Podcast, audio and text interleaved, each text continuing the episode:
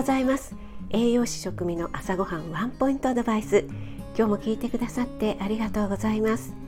朝ごはんメニューの食材を一つピックアップして栄養について短めにお話ししています。お出かけ前の支度中移動中に耳だけ傾けていただけると嬉しいです。夜は今まで通り簡単聞くレシピ調理法食品の効果効能について放送しています。はい今日は昨日に引き続きキヌアです。昨日はキヌア穀物なのにタンパク質が豊富でビタミンミネラルのバランスも良い食物繊維も豊富でまさにスーパーフードだよっていうお話をしました。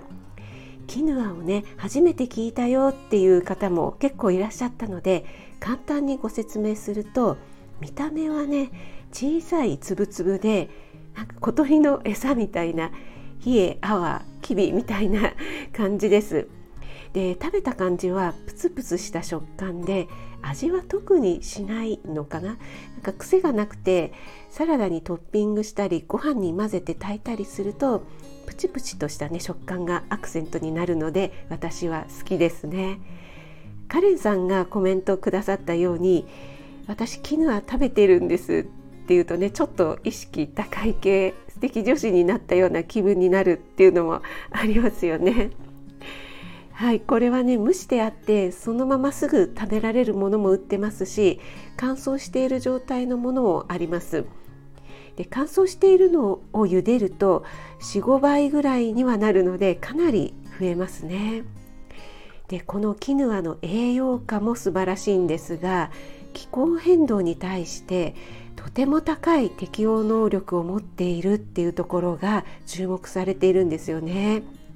なんとマイナス8度から38度の気温変化に耐えられる。で湿度も40%から88%まで適応する。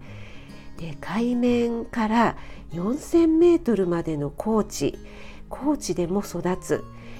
干ばつや高塩分濃度にも強くて痩せた土壌でも育つ適応能力を持っているっていうんですねすごいですよねなんかどんな環境でも、ね、どんな厳しい環境でもたくましく育つっていうねまさにスーパーフードですよね。